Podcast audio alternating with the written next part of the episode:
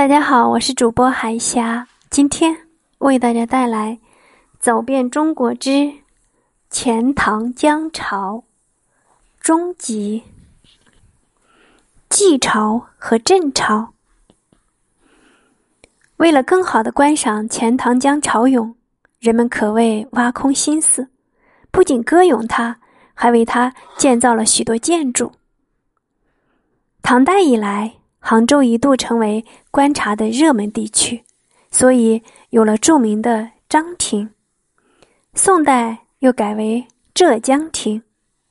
明朝嘉靖九年（公元一五三零年），为了可以在城楼之上观察海潮博岸、怒涛数十阵，若青山架鳌、雷奔天机的壮观潮景，盐官。逐渐成为观潮圣地。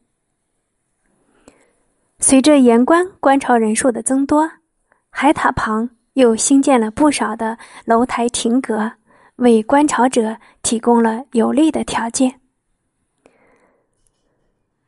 钱塘江潮涌以如虹的气势赢得了人们的喜爱，也让世上许多的文人墨客。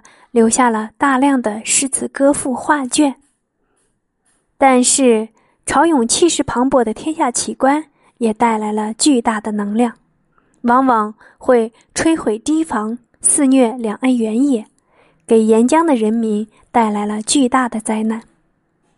古时候，为了防止潮涌带来的危害，钱塘江两岸修筑海塘。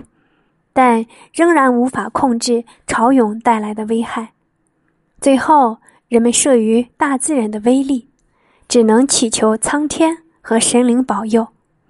还有人施展驱邪降妖之术，所以历史上又因为潮涌而出现祭潮和镇潮的举动。